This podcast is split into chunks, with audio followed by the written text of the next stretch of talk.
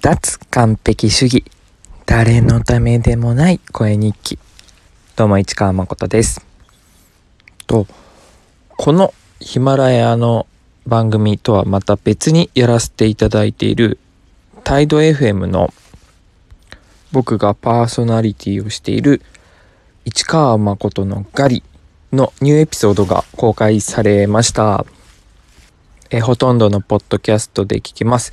Google ポッドキャスト、Apple ポッドキャスト、iTunes、Spotify、ブレーカー、その他いろいろ、ヒマラヤでも聞けます。えー、市川誠で検索すれば出てくると思います。市川誠のガリ。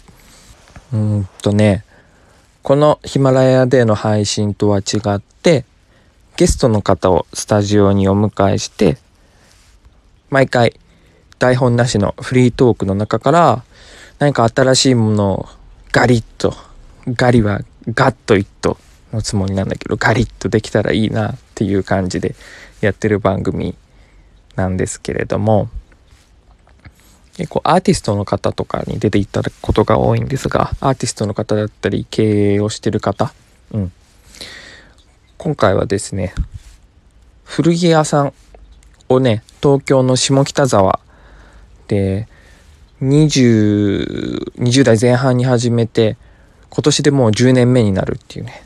独立して10年ずっと下北にお店を持ち続けてるっていうあのアントンっていうお店の須藤さんという方をゲストに招いてお話をしました。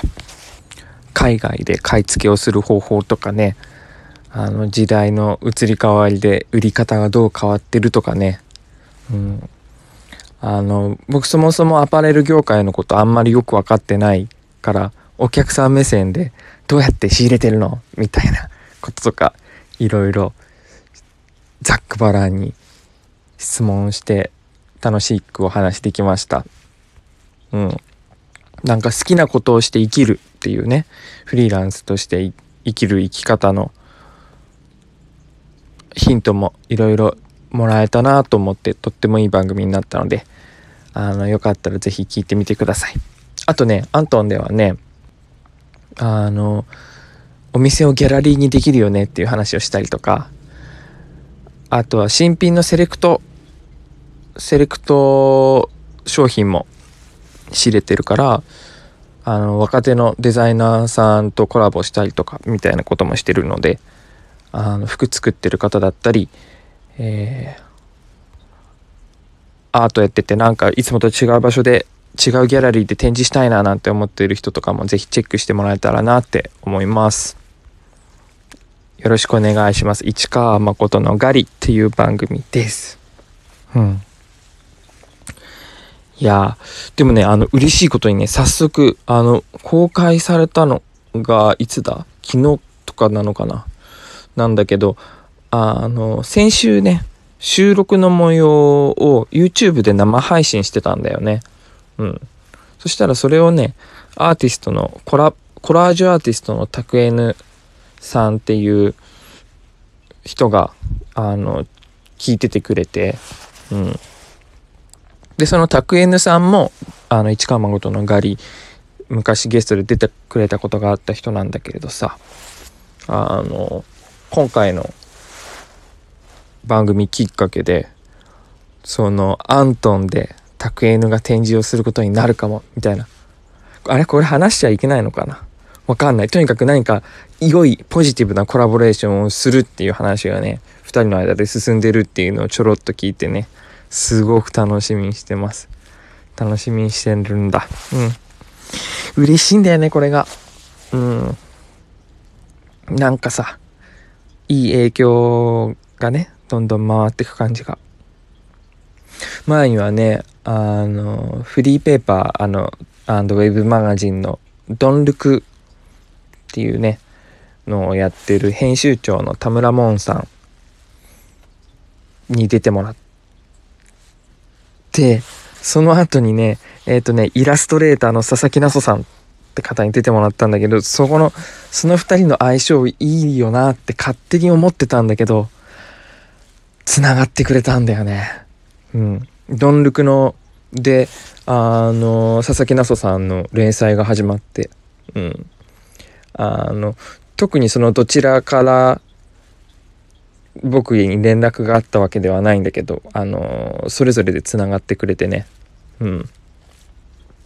あ橋渡し陰ながら橋渡しできたななんて思ったりして嬉しい気持ちになったりしてる。うん。あとはニック・ノートン。And the Nasty Habits っていうバンドのニック。お笑い芸人のニック、どっちだ？まあ吉本のお笑い芸人のニック。はねその市川誠のガリに出た後その1ヶ月後にはあのパーソナリティになってたからねタイド FM で。うん。そうやって人がどんどんつながってくね自分がきっかけになれるのってすごく嬉しいなって思う。うん。なんか、うん、自分の存在価値をねそういうとこに見出せるって嬉しいなーなんて思ったりします。このねあのー、今ヒマラヤで発信してるこの脱完璧主義を聞いてくれる人同士もがつながるみたいなね未来もあったりしたら面白いな、うん、この番組で取り上げたりお話しさせていただいた人のことを別のリスナーさんが聞いて気に入ってくれたりとかそういうことが起きていったらすごく嬉しいな。うん。なんかね、最終的に僕の夢としてはね、うん、アントンはその古着屋さんでしょ？服、服屋さんでしょ？友達の売ってる服を着てさ、で、友達がやってるお店にご飯食べに行ってさ、で、友達が釣ってきた魚、友達が育てた野菜を料理して食べてさ、うん、友達に髪を切ってもらって。友達に服をコーディネートしてもらって。うん。でなんだ。友達友達の持ってるスペースでイベントをやって。うん。イベントの仕切りを友達の会社にお願いして。その広告をまた別の友達の会社の人にねマーケティングをお願いしてなんていうコラボができたらコラボの輪？友達の輪？友達の輪のコラボの輪ができたらめっちゃ最高だよなって思ったりしてるよ。うん。ずっとそんなことを考えてるね。だからさ、あ何がいいかっていうとさ、自分がいいなって思った人？